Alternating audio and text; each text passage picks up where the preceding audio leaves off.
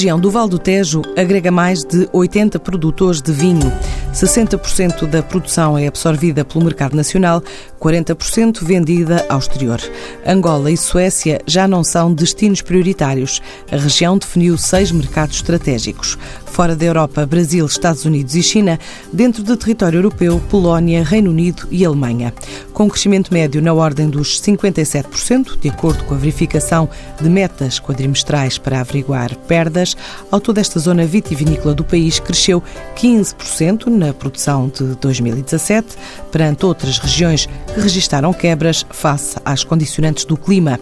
A melhor colheita dos últimos nove anos, acredita Luís de Castro, presidente da direção da Comissão Vitivinícola da região do Tejo, hoje convidado da TSF. Os vinhos do Tejo, atualmente a produção neste último ano houve um aumento da produção e estamos na volta dos 60 milhões, 60 e tal milhões de litros da região inteira, entre vinhos certificados e não certificados. O vinho no global.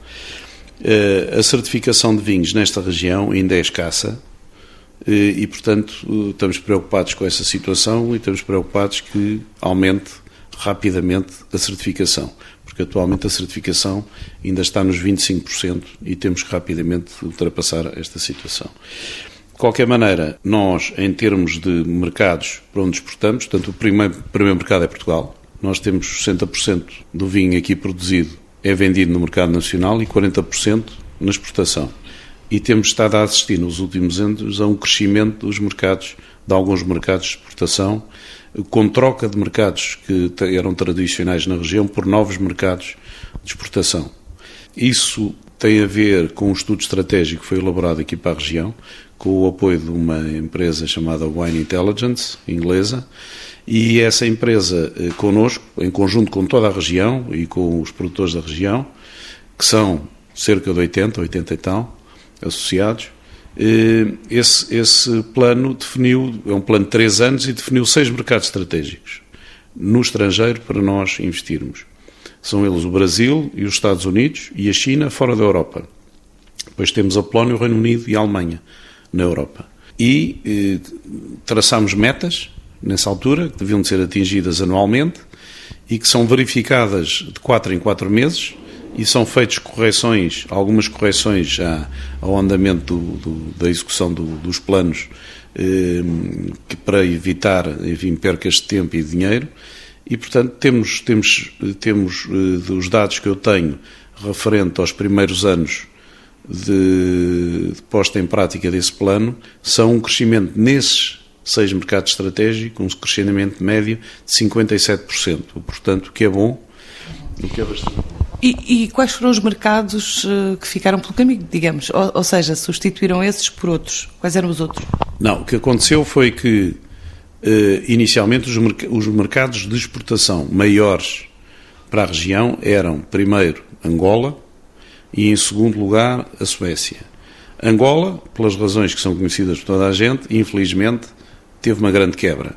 E é um mercado eh, caro para se fazer a promoção. E ainda por cima, eh, apesar de ser o, maior, o nosso maior mercado, havia poucos associados a exportar para Angola. Exportavam grandes volumes, mas eram poucos. E, portanto, nós decidimos que não deveríamos apostar em Angola, e bem, ainda bem, e que deveríamos diversificar. E depois era a Suécia. A Suécia é um monopólio, quem importa é o Estado, o Estado em que importa tudo que é bebidas alcoólicas, e eh, tínhamos três operadores, três associados exportavam para lá. As regras mudaram e, portanto, houve uma grande quebra nos vinhos portugueses e nos vinhos desta região também.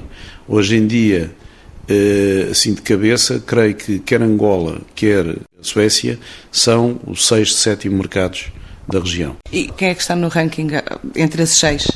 Agora está em primeiro lugar destacada o Brasil, que é um mercado também que muita gente achou que seria um mercado a desprezar porque, por causa da crise financeira e política cá no Brasil, mas nós, eh, quando decidimos apostar neste mercado, resolvemos focar eh, muito eh, nossa, as nossas atenções na grande distribuição e isso deu grandes frutos e está a dar frutos e vai dar frutos, porque o que acontece é que quando há uma crise num país e, portanto, as pessoas têm dificuldades, passam a ter dificuldades, sobretudo a classe média, mas são apreciadores e consumidores de vinho. O que acontece é que deixam de consumir nos restaurantes e passam a consumir em casa, porque é muito mais barato e, portanto, para consumir em casa, vão comprar os seus vinhos à grande distribuição. Isso passa-se em todos os países, cá em Portugal é igual e isso tem dado bons frutos, portanto tem aumentado muito a presença dos vinhos de Tejo nas prateleiras dos, dos grandes supermercados brasileiros. Estão em, em todos uh, os estados ou focados mais em algum específico? Não, na grande distribuição depende de, de, do supermercado que é. Por exemplo, Pão de Açúcar está distribuído está pelo Brasil inteiro e, portanto, são redes. Mas depois há redes de supermercados desconhecidas cá em Portugal, que as pessoas não sabem, o cidadão comum não sabe, mas como um Estado no Brasil é 10 Portugais, não é? E, portanto, há, há, redes que só estão presentes num Estado, mas que abrangem uma quantidade de lojas enorme. E, portanto, há, e há outras que abrangem vários Estados. Portanto, estamos presentes no Brasil inteiro nas redes que estão espalhadas pelo Brasil inteiro e depois estamos presentes em algumas redes de supermercados que são mais focalizadas num ou dois Estados. E até que temos reparado é que a própria notoriedade junto do consumidor tem vindo a subir porque temos um estudo chamado Vinitrack. É um estudo que é feito junto do consumidor brasileiro e o nosso o reconhecimento pelo consumidor brasileiro do que do, do TES, da marca TES, digamos, tem vindo a subir constantemente, o que é bom. Este ano há alguma missão prevista ao Brasil eh, ou alguma recepção de, de empresários brasileiros prevista? Vai haver as duas coisas. Nós, em, depois do Carnaval, logo porque no Brasil, entre o Natal e o Carnaval, nada acontece. Mas eh, logo depois do Carnaval, vamos estar na grande prova dos vinhos do Tejo, que se vai realizar em São Paulo, em que vamos com os nossos produtores, ainda não sei ao certo quantos irão. No ano passado foram 15. Este ano esperava pelo menos mais 10, seria bom. Eh, essa prova eh, tem corrido sempre muito bem. Depois temos uma série de missões eh, durante o ano que não só implicam também a visita focalizada de empresários cá, portanto, do trade brasileiro, mas também implicam outras missões lá. Portanto, vamos ter uma coisa que nós temos no Brasil já há uns anos, que é a Caravana dos Vinhos do Tejo, a fazer um percurso pelo Brasil, onde há a apresentação dos nossos vinhos, mas não terá os nossos produtores. Vai estar no Rio de Janeiro, em, em fevereiro, em Campinas, em, em, em, abril, em São Paulo, em junho, em Belo Horizonte, em julho, no Recife, em setembro e em Brasília, em novembro. Por, por outro lado, estaremos com a, com a Vini Portugal na apresentação de Vinhos Portugal no Rio, eh, que decorre em junho, e em São Paulo, também na, mes na mesma altura, é tudo seguido no, no, princípio de junho. Vamos ter algumas, um apoio a produtores do Tejo que tenham eh, vinhos listados nos, eh, no, nas grandes superfícies brasileiras, algumas apoios às promoções no ponto de venda e depois teremos eh, as visitas inversas de vários produtores cá a Portugal. De diferentes estados, ou muito focados no Rio ou em São Paulo? Não, não, diferentes estados. Não estamos, quer claro que São Paulo é, tem, é um mercado formidável, mas estamos focados noutros estados, do sul do Brasil, nomeadamente. Para além do Brasil, falou de outros destinos. Eh, China, qual é a, a cota, digamos, do mercado chinês para os vinhos do Tejo? Tem vindo a crescer, mas não tem vindo a crescer tanto como gostaríamos. Nós estamos muito concentrados no sul da China na zona do sul da China. A China é imensa e nós não temos verbas para poder andar a saltitar de um lado para o outro. Portanto, temos estado focado, focados no sul da China, temos ido à feira Interwine de Guangzhou. No ano passado fomos duas vezes, fomos em, em maio e depois voltámos em novembro à, à Interwine Asia. Eh, correu bem, correu bem. Este ano, e fizemos depois um roadshow, este ano vamos fazer em maio, vamos estar presentes na Interwine, que é a 20 edição da Interwine, que é já uma, uma feira com uma forte presença eh, de vinhos do mundo inteiro, não só de cá. Temos uma relação muito boa com a, digamos, a FIL de Guangzhou, o que nos permite conseguir eh, ter uns passos em sítio privilegiado na feira e depois vamos fazer um, um roadshow desta vez por Xangai e por Shenzhen, que é a cidade que fica encostada, digamos, a Hong Kong.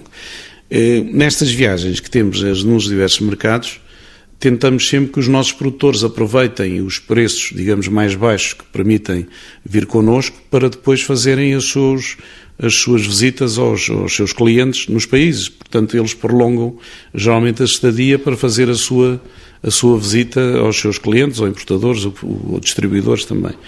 Mas quando diz que essas visitas correram bem, mas depois diz que as vendas não estão tão boas quanto estava à espera, eh, significa o quê?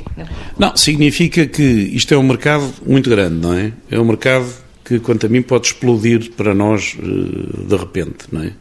E, portanto, nós temos estado eh, a fazer um trabalho também em todos os países e também na China, é um, um trabalho de reconhecimento da região e dos seus vinhos. Para isso, em todos os mercados, ou praticamente todos os mercados, temos uma figura de embaixador que é geralmente uma pessoa ligada à enologia ou Master of Wine desse país e que, portanto, mesmo quando não estamos lá, pode apresentar os vinhos eh, dentro desse país. E, e, eu penso que nós na China, no próximo ano, vamos ter agradáveis surpresas, penso eu. Significa que, se calhar, podemos ter um crescimento de 20% na, nas vendas dos vinhos da região lá, o que, o que seria bom. Antes de, de, falarmos das vossas apostas nos mercados europeus, falou há pouco de, dos Estados Unidos. É também um mercado que estejam focados ou ainda não? Nós estamos. É um mercado muito difícil. Os Estados Unidos é, para mim, e a Alemanha são os mercados mais difíceis. Mas porquê que diz isso?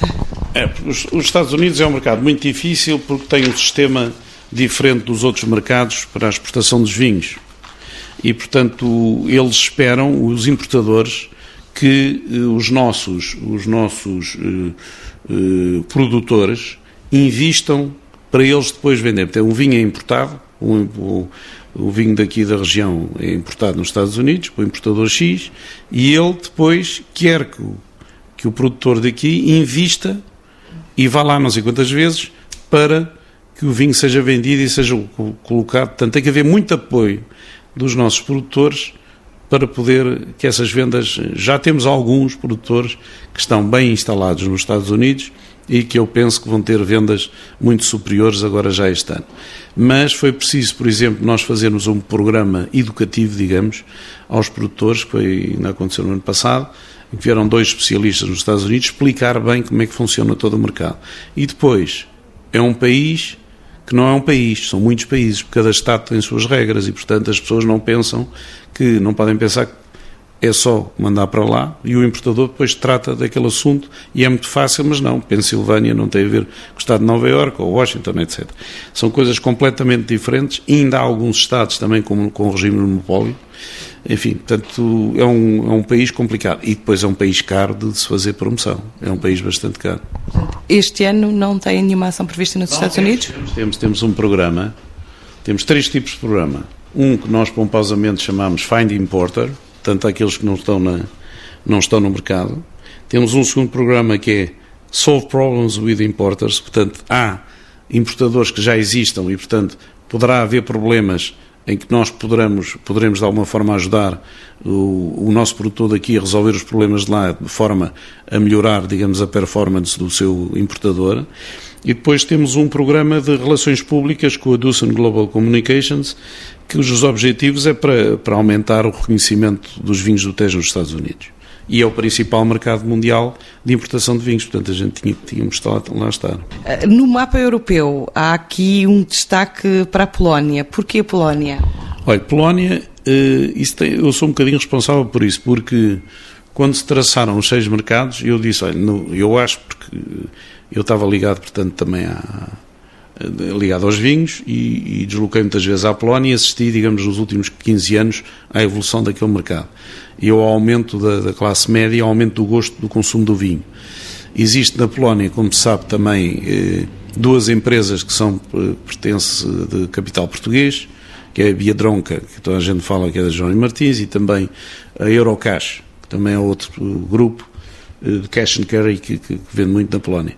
Mas, mas para além disso, os vinhos na Oreca, digamos que é os restaurantes e outros, não estão muito presentes. Portanto, estão nessa grande distribuição, mas não estão muito presentes.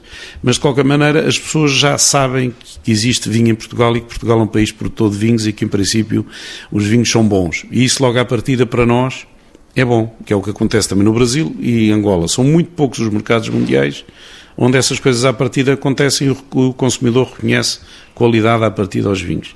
E, portanto, tínhamos que lá estar, temos um excelente partner eh, nesse país, é uma agência de relações públicas e temos um embaixador. Gosto imenso desse partner e tem-nos ajudado bastante. E é um país onde a presença dos nossos vinhos e o preço médio tem vindo a subir, preço médio de venda. E, portanto, é um país que nós acarinhamos muito e, se Deus quiser, vamos ter. Quanto é que a Polónia representa no, no bolo total?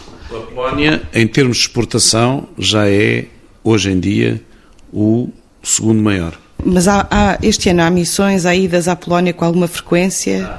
Nós temos em, em abril a grande prova anual, temos um roadshow, eh, temos uns programas com a, a Associação de Sommeliers Polaca, depois temos uma visita inversa que se vai realizar já em fevereiro, temos eh, outra visita inversa, portanto, de produtores, de importadores que terá lugar em setembro.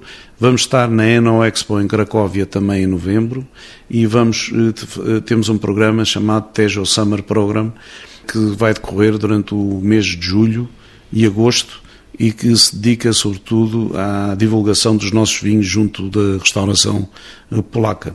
Na Alemanha há também aqui a previsão de ir pelo menos duas feiras, é isso? É um mercado também difícil, Eu tinha dito há bocado que é um dos mercados mais difíceis, é, é de facto. Mas porquê? Porque no fundo acaba por ser o, o, a maior economia europeia e portanto dentro da União Europeia não seria, não deveria ser o mais fácil? É, sim, pois mas também é um país que, apesar de ser europeu, também não é, também importa Estado a Estado. É um bocado como os Estados Unidos nesse aspecto. E, portanto, a divulgação tem que ser é estadual, não é uma divulgação nacional.